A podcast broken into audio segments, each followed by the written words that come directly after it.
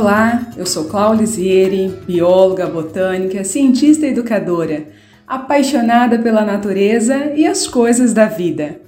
Ao som dessa linda música Asa Branca do saudoso Gonzaguinha, na voz de Gilberto Gil, eu apresento a você, amigo ouvinte, o episódio de número 81 do projeto Reset Humano, aqui no Pilar Ciência Outdoor. O Pilar Ciência Outdoor foi criado para conversarmos sobre a ciência e a rede da vida que mantém a nossa vida. Neste episódio, vamos falar sobre impacto climático na saúde do planeta e dos esportes ao ar livre. Sabemos que atualmente a indústria de recreação ao ar livre é enorme. Os consumidores gastam bilhões de dólares em várias atividades outdoor. E como qualquer pessoa que já cancelou uma caminhada, uma trilha, uma excursão de escalada ou um acampamento devido a uma previsão de chuva, sabe muito bem. O clima tem um impacto substancial em nossa capacidade de realizar atividades na natureza. Por outro lado, estamos experimentando episódios na natureza como o derretimento de geleiras, desprendimento de plataformas de gelo, seca extrema, anomalias nas condições meteorológicas com períodos muito quentes e outros muito frios. Estão esses eventos relacionados à mudança climática? Estamos sob efeito da alteração do clima da Terra? Para nos responder essas perguntas e outras mais, eu convidei o professor Jefferson Simões. O professor Jefferson é geólogo, cientista e explorador polar. É o pioneiro na glaciologia do Brasil.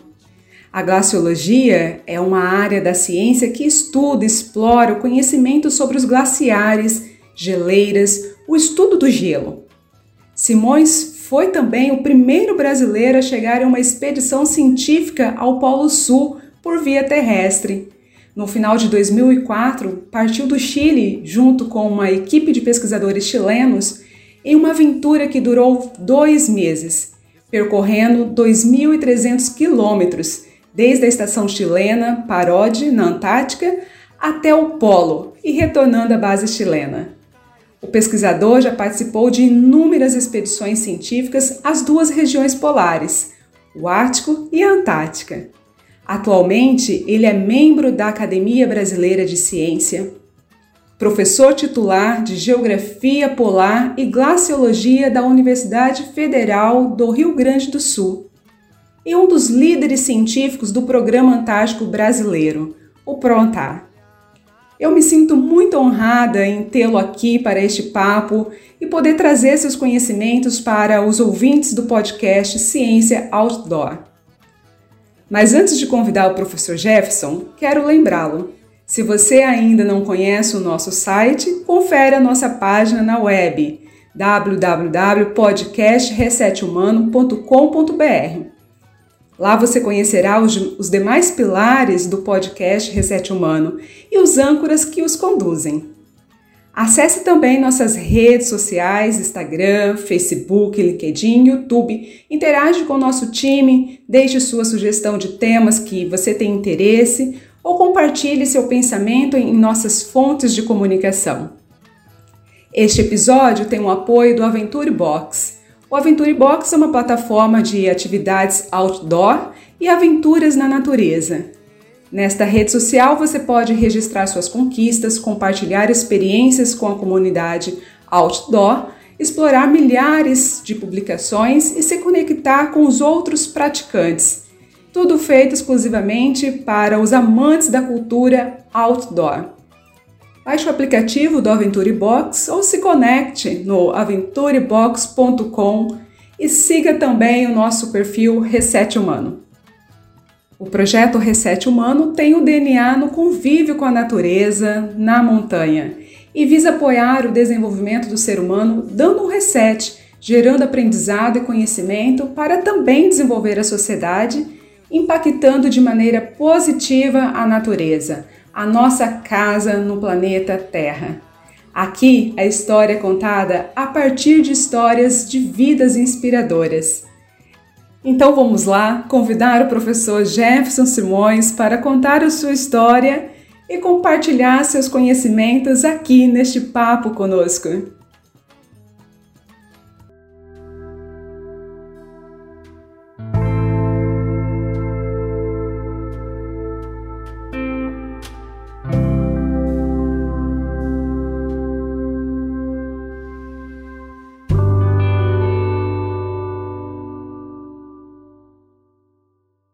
Professor Jefferson, boas-vindas! Muito obrigada por ter conseguido este espaço em sua agenda apertada, que eu sei, para bater este papo comigo sobre o clima da Terra e seus efeitos em nosso dia a dia. Seja bem-vindo, professor, e já vou direto à minha primeira pergunta: O que são mudanças climáticas? Apesar deste tema, mudanças climáticas, já ser bastante discutido pelos cientistas e gestores governamentais, eu penso que ainda é um assunto pouco discutido e acessado pela população em geral. Então, o que define mudanças climáticas, professor? E é o mesmo que aquecimento global? Olá, Clau. Prazer estar aqui tendo esta oportunidade de falar um pouquinho sobre as pesquisas do Programa Antártico Brasileiro, o que, que nós fazemos, principalmente na questão das mudanças climáticas. Mas me permita aqui, nessa questão específica, uh, de ser um pouquinho mais formal, porque é essencial nessa discussão uh, evitarmos mitos e termos boas definições. Uma das principais confusões que o leigo faz sobre a questão das mudanças do clima é confundir clima com tempo ou tempo meteorológico. O tempo é um estado imediato das condições atmosféricas, tanto que nós falamos o tempo é ensolarado, nublado, chuvoso, está ventoso, eu não vou sair agora porque está chovendo. Clima, nós falamos num período longo de tempo. Geralmente, os cientistas trabalham com 30 anos ou mais de médias. É claro, usando as observações dos padrões meteorológicos. E por isso nós falamos clima temperado, clima subtropical ou mesmo clima polar. Além disso, uh, existem diferentes conceitos que se fazem muitas confusões. Muitas pessoas confundem aquecimento global ou mesmo o fenômeno do efeito estufa como fossem sinônimos de mudanças do clima. São processos diferentes, alguns são consequências da própria mudança do clima. Então, o que é definido como mudança do clima pelos cientistas? Mudança do clima é qualquer mudança na média de algum elemento climático pode ser, como exemplo, a temperatura do ar, a precipitação, ou também na dinâmica da atmosfera. Quando nós temos, por exemplo, novamente, o aumento da frequência de eventos extremos, tais como enxurradas, períodos de seca intensas, etc. Então, o conceito de mudança do clima é bastante amplo. Uma das consequências das mudanças do clima pode ser, e é, pelo que nós estamos observando, um aumento da temperatura média global. E a isso nós chamamos aquecimento global. Mas mesmo assim, notem que é uma média. Então nós temos lugares que a temperatura inclusive está diminuindo no mundo e outros está aumentando e aumentando muito mais. Especificamente, como eu trabalho no Ártico, eu sei que o Ártico é a região do mundo que está mais aquecendo nesse momento. Três, quatro vezes mais do que a média mundial. Então nós temos que ter cuidado. Então, aquecimento global não é sinônimo de mudança do clima e também não é sinônimo de efeito estufa. E efeito estufa não é sinônimo de mudança do clima. Então, o que é efeito estufa? Para nós entendermos, efeito estufa é um fenômeno natural. É um fenômeno natural que permite que a radiação que está voltando para o espaço, é claro, o planeta tem que botar a radiação de volta para o espaço. Como assim? Ele está recebendo radiação do, do Sol. E cedo ou tarde essa radiação que chega no planeta tem que voltar. senão o planeta aumentava a temperatura infinitamente. Só que pela distância média Sol, Terra, nós devemos ter uma temperatura de 16 graus negativos. Como é que nós explicamos que a temperatura é ao redor de 15 graus? Devido ao efeito estufa natural. Ou seja, nós temos gases na atmosfera, e vocês todos conhecem, os mais famosos é o CO2, o dióxido de carbono, o CH4, o metano, mas até mesmo o vapor d'água também faz o que? Ele retém parte da radiação que está sendo emitida em um comprimento de onda específico, no caso infravermelho, que está sendo emitida pela Terra, vamos dizer, de volta para o espaço. E ele, ele atrasa essa liberação. E com isso, ele mantém essa temperatura nos agradáveis 15 graus centígrados. É, então, o professor está dizendo que efeito estufa é natural e nós não temos o, o impacto antrópico? Não, para aí. Existe o efeito estufa antrópico, ou seja, mais corretamente é dizer que intensificamos o efeito estufa. Como? Botando mais desses gases que já existiam na natureza na atmosfera, principalmente pela queima de combustíveis fósseis, carvão e óleo. Isso aumenta a concentração desses gases na atmosfera, que intensifica o efeito estufa. E com isso, uma das consequências, é claro, é o aumento da temperatura média na superfície do planeta. Então nós vemos que tudo que eu apresentei aqui, nós temos conceitos diferentes, informações diferentes, e no caso específico de, do conceito de tempo meteorológico e clima, trabalhamos em escalas de tempo diferente. É isso que nós temos que entender. E não podemos fazer essas confusões. Senão, é claro, se confundirmos, não vamos entender esses processos, o que está ocorrendo e pior, cair na mão de pessoas que mentem, que fazem notícias falsas e entre tantas outras coisas perniciosas. Que fantástico, professor, esta oportunidade de escutar, de aprender essas definições e processos que o senhor trouxe. Eu confesso que, ainda como cientista interessada no tema, estou aqui ouvindo o senhor como aprendiz, porque é realmente comum essa confusão na hora que queremos expressar os assuntos referentes às mudanças climáticas. Mas, dando continuidade, poderíamos chamar o momento atual de crise climática? Ou seja, estamos atravessando uma crise climática, professor Jefferson? Muito se fala de uma crise climática. Eu creio que essa crise é muito maior. Vários cientistas, geógrafos, cientistas do clima, e quem estuda a interação meio ambiente com sociedade vê, e essa é a minha opinião também, uma crise civilizatória. Por que uma crise civilizatória?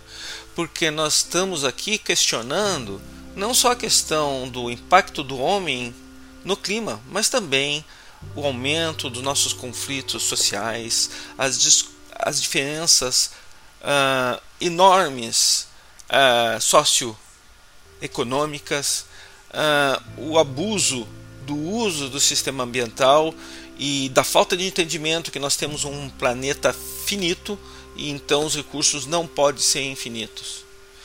E este que é a nossa maior preocupação, como lidar nesse momento dessa crise muito mais ampla no qual se insere a questão do clima e mais ainda, de maneira mais ampla, a questão ambiental. Professor, é sabido que os polos do globo terrestre, o Ártico e a Antártica, são considerados os termômetros da saúde global. O senhor atuando há muitos anos como pesquisador na Antártica e também no Ártico, quais são os sinais que esses termômetros estão nos trazendo? E o que isso implica sobre a nossa experiência? Eu vou ser mais específica. Vamos sentir esses efeitos direta ou indiretamente? Ou já estamos sentindo? Clau, eu tenho trabalhado há 40 anos nas duas regiões polares. E por que, que nós estudamos ela, essas regiões, e especificamente para monitorar, investigar e avaliar a questão de mudanças do clima? porque elas são os lugares mais preservados em termos ambientais do planeta. Além do que, nessas duas regiões, no Ártico e na Antártica, os sinais de mudanças do clima são amplificados. Os organismos que lá existem estão extremamente especializados e respondem rapidamente a pequenas variações ambientais. Além do que, guarda o melhor registro das variações climáticas através de uma técnica que eu especificamente trabalho, uh, da, do que ocorreu no clima do passado e também nas mudanças da química da atmosfera. O nosso jargão nós chamamos testemunhos de gelo. Por tudo isso, as regiões polares são importantes, além de que elas são as regiões importantíssimas como geradoras, junto com os trópicos, das correntes atmosféricas e oceânicas. E o que, que nós temos visto ao longo desses, desses últimos 40 anos? Na Antártica. A periferia da Antártica tem aquecido. Alguns lugares, em 40, entre 40 e 50 anos, a temperatura média aumentou um grau ou mais durante esse período, concomitantemente. Geleiras começaram a derreter, partes flutuantes dessas geleiras começaram a entrar em colapso, uma série de animais começaram a migrar mais para o sul, inclusive algumas espécies de pinguins.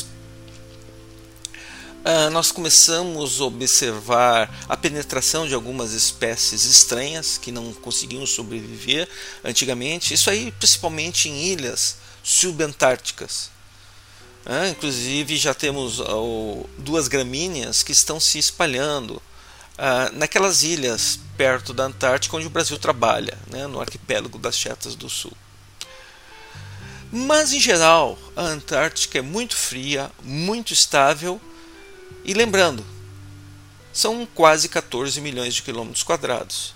Então você não ia esperar uma resposta homogênea desse, dessa área enorme.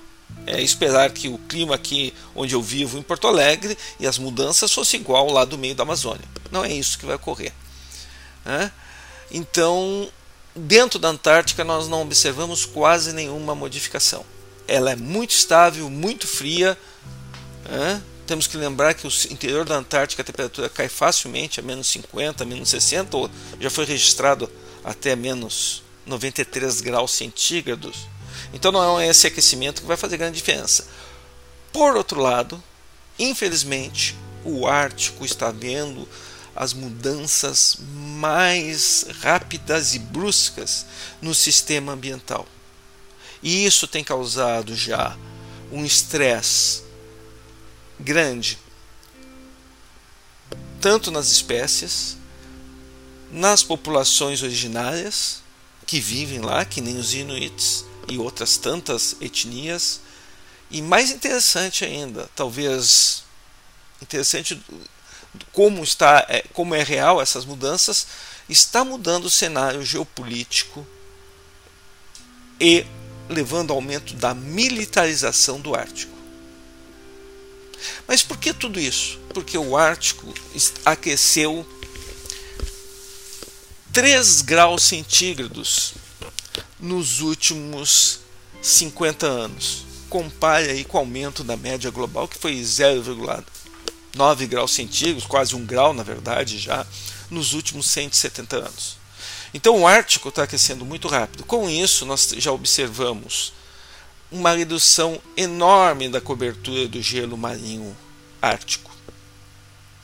Uh, caindo inclusive alguns anos a metade do que seria se esperar no auge do verão, que é em setembro.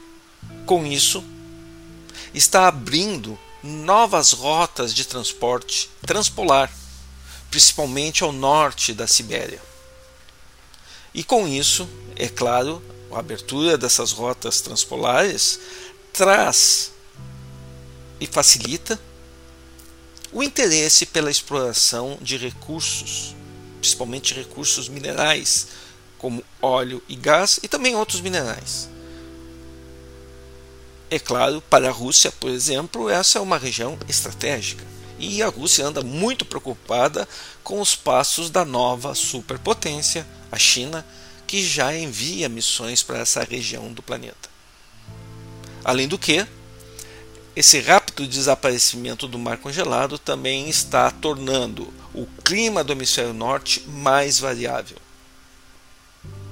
E é claro, não podemos esquecer do impacto que isso está tendo na teia alimentar, onde aquela questão do urso polar é só um símbolo. Muito mais importante é o impacto dessas mudanças, por exemplo, na base da teia alimentar, que é o fitoplâncton, e que também é o pulmão do mundo, o fitoplâncton, né? É o grande sorvedor de dióxido de carbono da atmosfera.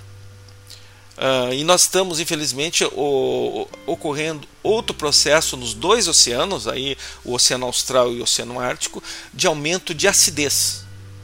E isso é decorrência também da com maior concentração de dióxido de carbono na atmosfera. Uau, professor! Um aumento de 3 graus da temperatura em 50 anos.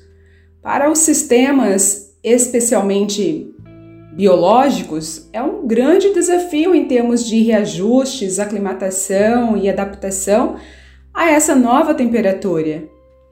E ouvindo essa experiência que o Ártico tem atravessado, fica muito claro que os efeitos do aquecimento do clima global vão e estão cada vez mais próximos de atingir a nossa vivência humana que esses efeitos não são apenas para a vida selvagem, mas também sobre nós, incluindo os aspectos socioeconômicos. E professor, conta pra gente como os cientistas desta área da ciência coletam os dados para nos trazer as informações sobre a alteração do clima. Especificamente, eu vou contar como é que funciona um trabalho de campo é, que coleta amostras de neve e gelo. Essas amostras de neve e gelo, no caso aqui dos cientistas brasileiros, atingem 150 metros, talvez um pouco mais. No caso de alguns projetos, uh, eu diria mais ricos, com maior condições financeiras, pode furar 500 metros, 1000 metros, ou mesmo no caso uma, da maior perfuração feita pelos russos e franceses foi 3.720 metros de gelo. E aí são projetos que podem durar alguns anos. Mas especificamente nós brasileiros, como é que nós funcionamos?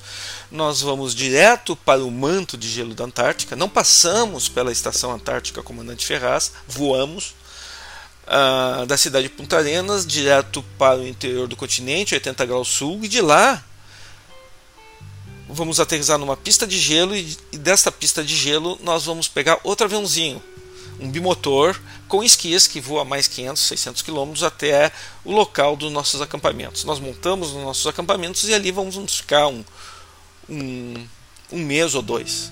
Muitas vezes estamos a mais de 500, 600 quilômetros da estação mais próxima. Feito, montado o acampamento, montado, é claro, a barraca cozinha, a barraca banheiro, essencial, né, ainda mais em dias ventosos. Uh, nós montamos a barraca que vai ser o laboratório, uh, fazemos trincheiras, cavamos um lugar protegido, evidentemente contra o vento, botamos uma barraca que vai nos proteger e dentro colocamos uma perfuradora. Essa perfuradora começa a perfurar, sai cilindros de gelo, que no nosso jargão nós chamamos testemunhos de gelo. Vamos subamostrar ainda no campo, fazer algumas medidas e aí vamos colocar esses testemunhos no estado sólido em sacos plásticos, que são já limpos previamente, em condições ultralimpas, e, e, e esses sacos são colocados dentro de caixas de isopor especial. Essas amostras, então, que foram coletadas provavelmente entre o gelo que está a menos 20, menos 30, às vezes até menos 50 graus, é, com essa temperatura não é muito bom botar a mão, mas nós temos que muitas vezes só usar uma luvinha muito fina de plástico para não contaminar as amostras. É outro problema que nós temos. Não podemos usar luvas muito grossas ou que causem a perda de tato.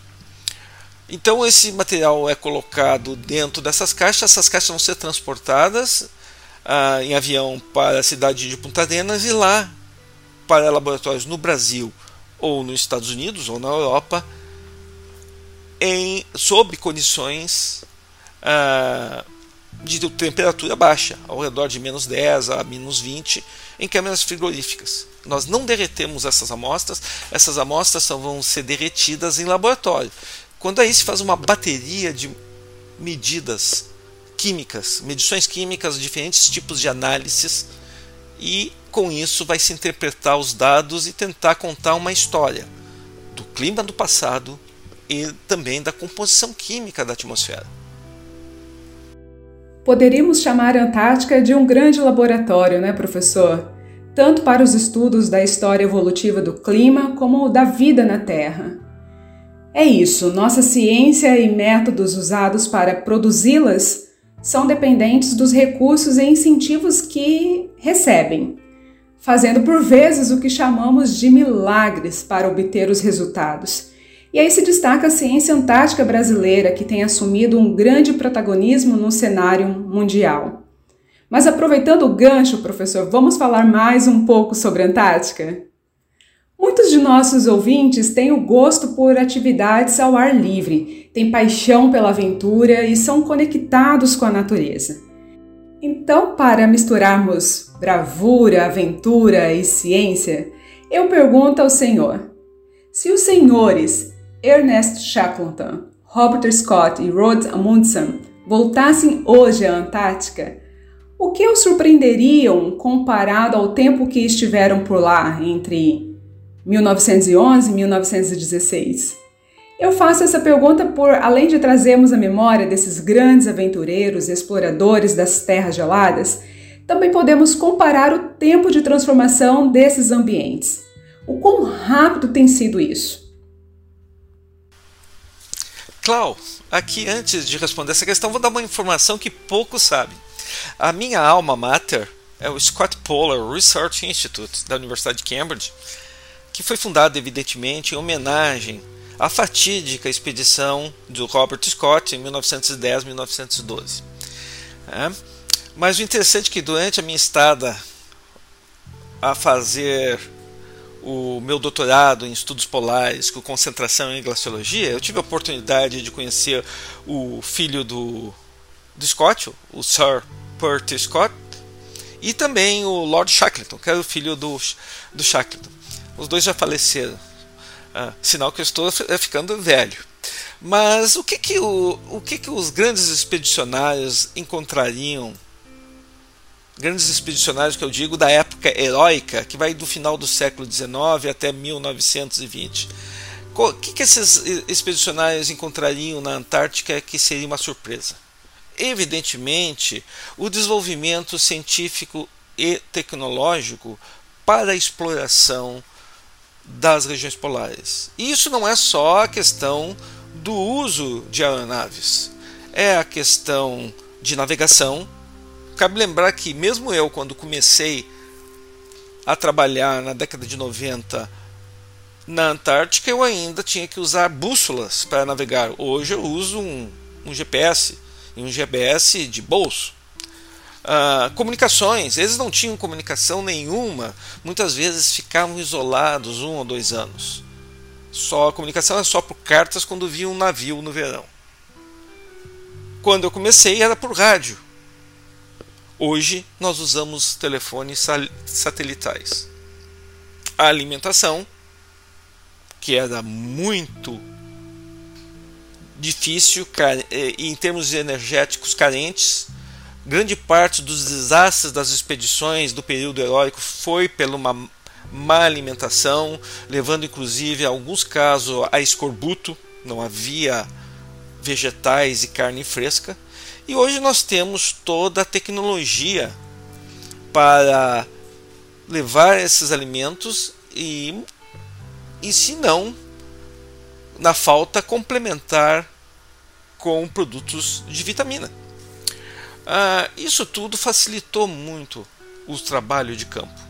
Então hoje a minha equipe, por exemplo, que não vive em estações, vive dentro do continente antártico em barracas consegue ter uma boa estada durante um mês a dois meses morando dentro dessas barracas e dentro de sacos de dormir e se alimentando, é claro, de maneira hipercalórica, mas e bem. E lembrando-se que hoje em dia o nosso grande problema não é a alimentação, não é o congelamento, como muitos desses exploradores tiveram problema, e sim a desidratação. Nós temos que manter constantemente o derretimento de água. Então nós temos que se adaptar também, nós temos que tomar os nossos cuidados, mas as nossas roupas térmicas são tão leves, tão apropriadas, que evidentemente nós não estamos ah, constantemente sofrendo o que eles sofriam demais. Se nós vemos os relatos desses expedicionários, muitas vezes passando ano, dois anos, com roupas inadequadas, uma, um esforço físico enorme, é de admirar que sobreviveram. Que demais essa experiência de conhecer os descendentes do senhor Ernest Shackleton esse grande explorador da Antártica que continua nos dias atuais nos inspirando. Aliás, eu diria, que privilégio, professor! E eu te sugiro, amigo ouvinte, se você não conhece as histórias desses bravos exploradores polares, deixo aqui algumas dicas de livros, como o livro Endurance, A Expedição Esquecida de Shackleton, ou 1912, o ano que o mundo descobriu a Antártica, entre outros.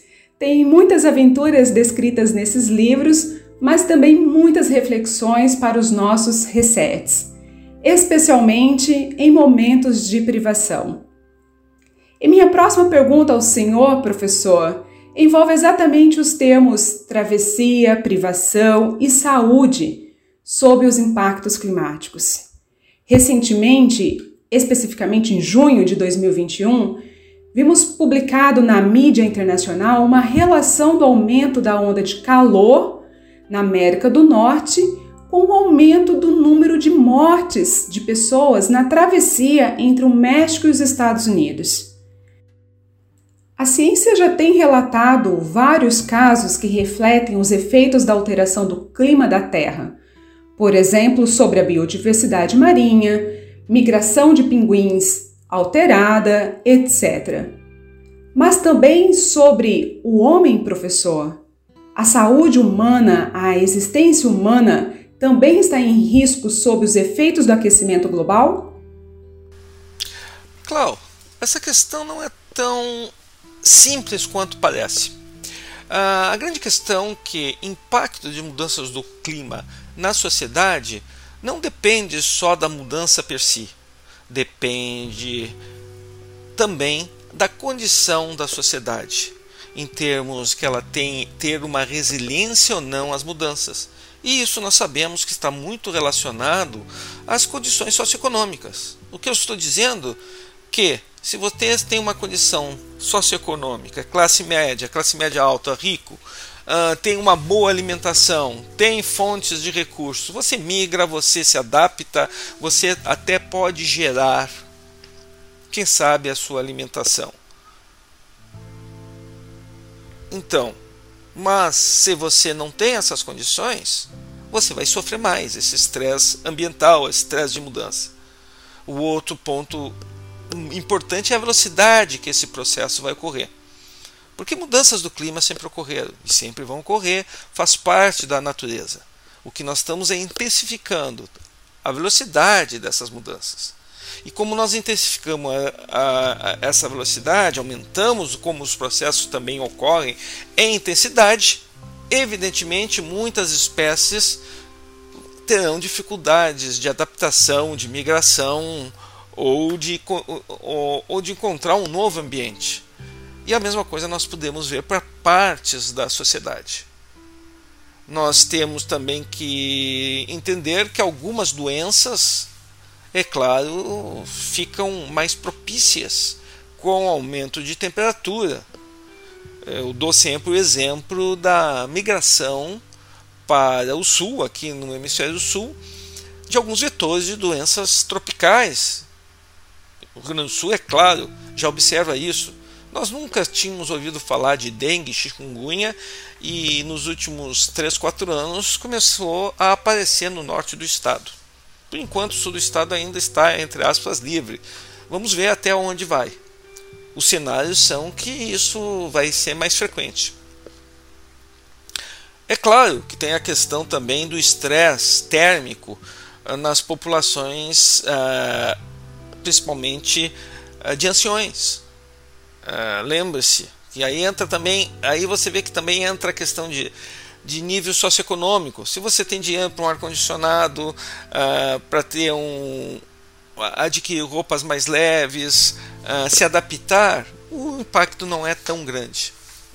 Agora, a grande questão que nós colocamos não é essas questões do impacto humano ao nível do indivíduo, e sim o que, que isso pode representar em termos globais de desestabilização do sistema climático e levando a uma desestabilização uh, ecológica. O que, que já aconteceu com algumas civilizações no passado, que foram levadas no tempo histórico à extinção quer por falta de alimentos, fome, quer por desestabilidade social, gerando guerras, uh, procura de água, por exemplo, falta d'água. Uh, então nós temos que tomar ciência disso. Por isso eu enfatizo o que nós vemos hoje e, e tememos não é a crise particular climática, é que é muito mais ampla e que pode levar a uma crise da civilização como um todo. Importante essa compreensão. Não somente os efeitos da alteração do clima da Terra, mas qualquer outro impacto ambiental nas suas diversas categorias está muito relacionado às condições sociais do local, geralmente atingindo as classes economicamente menos favorecidas. E professor, esses eventos têm surpreendido o senhor? A maneira como os eventos estão acontecendo é surpreendente? Quero dizer, o que a ciência tem mostrado, que o senhor tem observado, é assustador? Do ponto de vista de sua expectativa, era esperado ou está sendo ou está pegando todos nós de surpresa? Não, os eventos que, que, estão correndo, principalmente eventos extremos, as observações que nós estamos fazendo nas duas regiões polares, nada disso nos surpreende. Não surpreende porque fazem, fazem 30 anos que a comunidade científica alerta, monta cenários, só que nenhuma decisão é tomada. Fora isso, nos últimos anos nós também temos toda a questão de negação da realidade com esses, com esses diferentes grupos de que negam a ciência negam a crise ambiental e muitas vezes negam o racionalismo. Isso me preocupa mais, inclusive, do que mudança do clima. Há um, um eu diria até um escapismo de alguns grupos, quer por motivos religiosos, quer por interesses econômicos, quer por limitação intelectual, não conseguem ver o processo todo e, e o que nos deixa numa situação muito perigosa. O Senhor tocou em um ponto que parece ser o maior dos desafios a respeito das mudanças climáticas, o negacionismo. E isso é muito triste porque nos mostra que ainda estamos na fase de convencer sobre os fatos que deixaram de ser teóricos ou hipóteses há um bom tempo, enquanto nada ou quase nada é feito para concentrar esforços em busca do equilíbrio e saúde do clima global. E, professor, se parássemos amanhã a emissão de dióxido de carbono, de CO2 e outros gases do efeito estufa, seria possível revertermos esse cenário em quanto tempo? Quanto tempo gastaríamos para observar a melhoria do clima da Terra?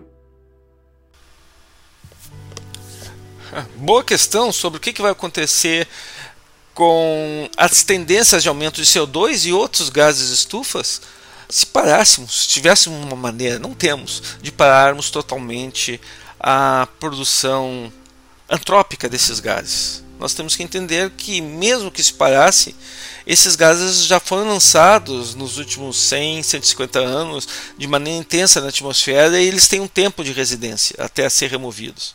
Então, se nós parássemos amanhã, uh, nós ainda teríamos uh, pelo menos um cenário de 2 graus no aumento da temperatura.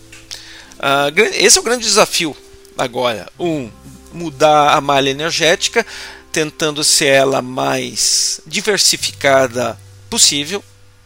Isso são todos os nós temos que considerar todas as fontes de energia.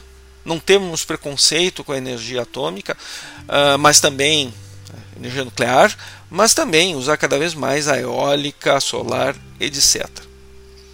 Ah, o que nós não podemos é manter o atual modelo. Uh, então, por isso que todos os relatórios da comunidade científica, o painel intergovernamental da ONU sobre mudanças do clima, né, o IPCC e outros fóruns, indicam que agora nós temos que pensar em mitigação e adaptação.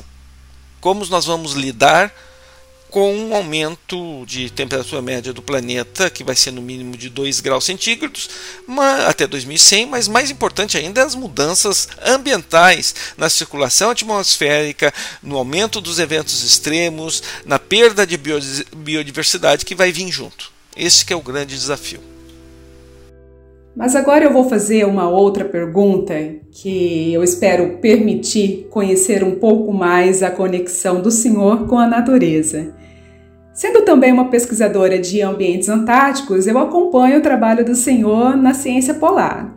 E sei que ele é resultado de muita pesquisa de campo, ou seja, lá fora, na natureza. Mas, professor, além da pesquisa de campo, o senhor pratica ou praticou outras atividades outdoor? Conte para os ouvintes do Reset Humano um pouco da sua conexão com a natureza, além da ciência. A escolha por ser um glaciologista tem alguma relação com a sua conexão com a natureza? Claro, é uma longa história. Quando criança eu fui escoteiro, depois eu muito tempo eu fui atleta de nível internacional, de longa distância e ainda hoje pratico o atletismo, fui campeão estadual, terceiro no ranking brasileiro. Sempre estive envolvido com atividades de outdoor. Uh, só para dizer que a prova que eu fui terceiro no ranking foi 20 km de marcha atlética. Uh, tive uma oportunidade uh, de ampliar esse meu, a minha presença em atividades de outdoor no meu curso de geologia e mais ainda quando fui fazer o doutorado em glaciologia. E é claro, um dos fatores que me chamou a atenção uh, foi o, inclusive o aspecto lúdico de expedições científicas, de explorar novas, novas áreas, de ir onde ninguém tinha ido antes. Tudo isso me atraiu para a questão das regiões polares. Tenho também alguns aspectos familiares, a minha mulher é do interior, aqui do Rio Grande do Sul, então sempre também gosta de atividades de outdoor, de viajar. Então isso tudo vai montando um arcabouço uh, na percepção que você tem com a conexão com a natureza e, e eu sempre identifiquei, mesmo no, no nível médio, o meu interesse sobre a, a preservação, a conservação e também o uso adequado dessa natureza, entendendo que nós vivemos num, numa, olhando para o universo numa situação única, num planeta que pelo menos até agora nós não encontramos outro lugar com desenvolvimento de vida, pelo menos nesse nível. Certamente nós estamos a ponto de encontrar nível uh, vida uh, de micro-organismos, agora evoluído e com inteligência, é a grande questão ah, para os próximos séculos. Parabéns, professor, pelo desempenho no esporte. Eu confesso que esta é uma informação realmente empolgante.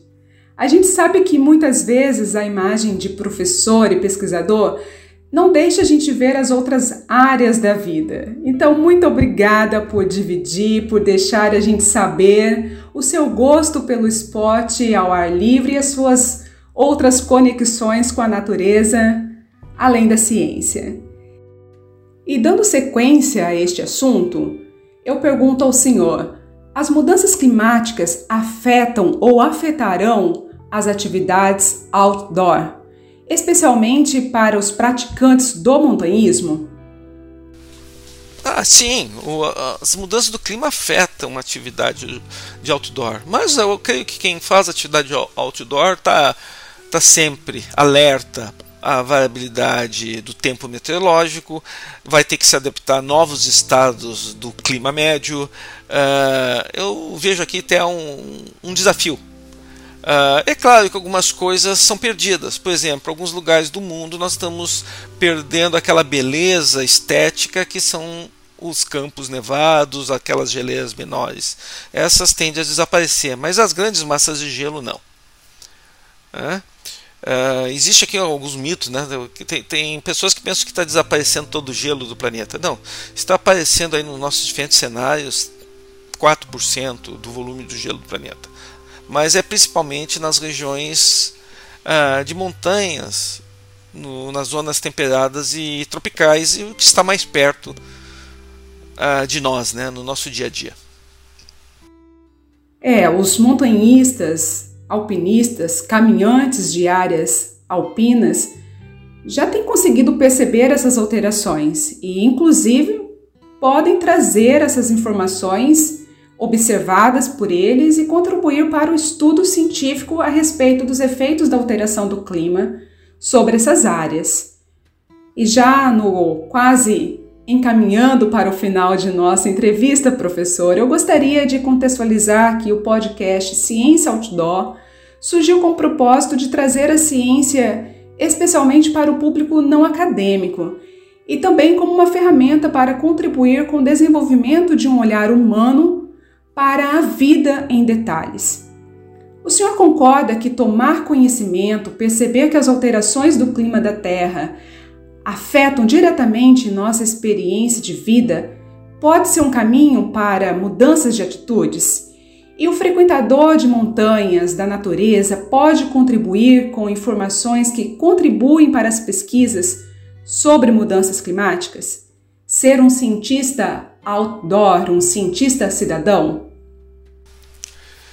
Clau, respondendo essa questão, mais do que um cientista cidadão, um cidadão. Uh, a grande questão é que o urbanite, aquele sujeito urbano que vive só dentro da cidade, ele muitas vezes esquece e entra no mito que nós estamos independentes do que ocorre na natureza, como se nós tivéssemos, ou que a sociedade industrializada tivesse atingido o nível que está independente das variações naturais que ocorrem no meio ambiente.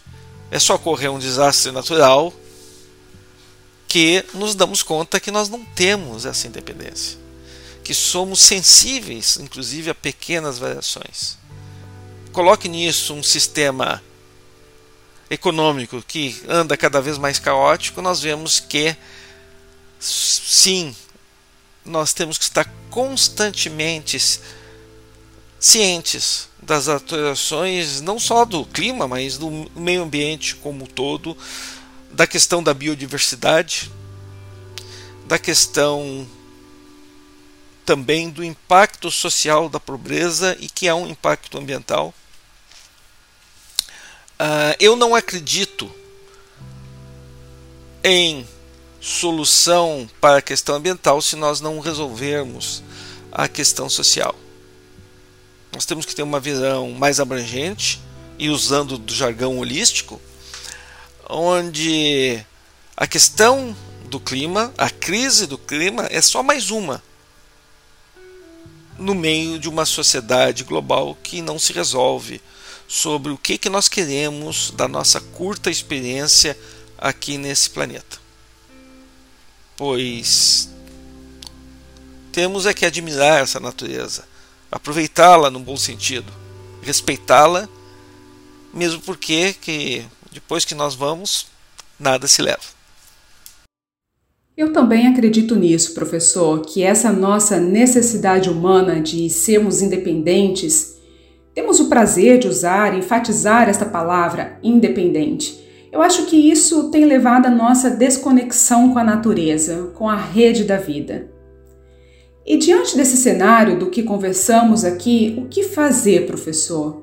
O que o senhor sugere para as nossas ações presentes e futuras para, no mínimo, contribuirmos para a mudança desse cenário? Como cada um de nós, desde as crianças, os jovens, adultos, idosos, o montanhista, o ciclista, o maratonista, o filho, o pai, a mãe, Quais atitudes podemos tomar individualmente em que o resultado será coletivo para a melhoria do clima da Terra? Clau, muitas vezes me perguntam, e eu me pergunto, do que, que temos fazer em termos de ações. Ações individuais são importantes, principalmente como ações simbólicas de dar exemplo na educação de nossos filhos e netos, de formação das pessoas, a formação geral e principalmente de conscientização da questão ambiental, da questão social, uh, da vida que nós levamos e do, das nossas escalas de valores. Mas lembre, quando nós tratamos nessas escalas glo globais, o que interessa são as decisões políticas em grandes escalas. No caso do Brasil, no Congresso. Nós temos que criar grupos de pressão. Nós temos que manter constantemente a pressão sobre os nossos congressistas, sobre o poder executivo. Caso contrário, não sariam modificações. Ou seja, sim, é importante nós termos lixo ecológico, selecionar o lixo, respeitar e valorizar o nosso entorno, a nossa sociedade, mas temos que agir politicamente. Se queremos realmente fazer mudanças que sejam ao mesmo tempo sustentáveis e permanentes. Professor, muito obrigada por este papo aqui comigo, construindo a nossa audioteca de conhecimento e proporcionando essa oportunidade para levar a ciência, o conhecimento científico lá fora para os nossos ouvintes. Eu agradeço imensamente o senhor por ter disponibilizado este tempo. E para fecharmos então o episódio, eu te convido a deixar uma mensagem aos nossos ouvintes, como cientista, mas também como um cidadão comum, parte integrante da nossa sociedade e que experimenta também as mudanças do clima da Terra. Clau, muito obrigado por esta oportunidade de falar um pouquinho do que nós fazemos e como isso está integrado à questão ambiental. A Antártica, antes de tudo, é o lugar mais preservado do mundo prover informações para a ciência que nós não conseguimos em outros lugares uh, deste planeta. Então nós temos que fazer o máximo esforço, porque se nem lá a gente conseguir preservar, certamente nós não vamos preservar em outras partes do planeta. E é isso que eu encerro aqui. Um muito obrigado. Eu te agradeço novamente, professor Jefferson. Confesso que também aprendi muito neste papo e espero que você, ouvinte, também tenha encontrado neste espaço uma fonte de informação fidedigna, inspiradora e que contribua para o seu olhar para a vida. Muitas vezes nos sentimos formiguinhas, grão de areia, quando se trata de nossa contribuição para um mundo melhor. Mas eu te encorajo a fazer, seja diminuindo o seu consumo de sacolas plásticas nos supermercados seja fazendo menor uso de impressões em seu escritório, sua empresa, e escolhendo governantes que apresentem em sua pauta governamental interesses pela manutenção e equilíbrio da vida, que necessariamente inclui o clima da Terra.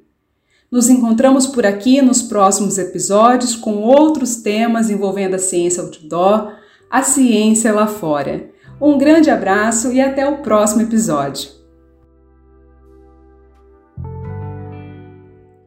Que braseiro, que fornalha, nenhum pé de plantação. Por falta d'água, perdi meu gado, morreu de sede meu alazão.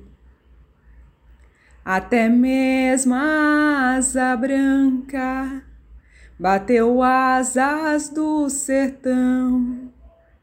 Então se eu disse adeus, Rosinha, guarda contigo meu coração. Então se eu disse adeus, Rosinha, guarda contigo meu coração.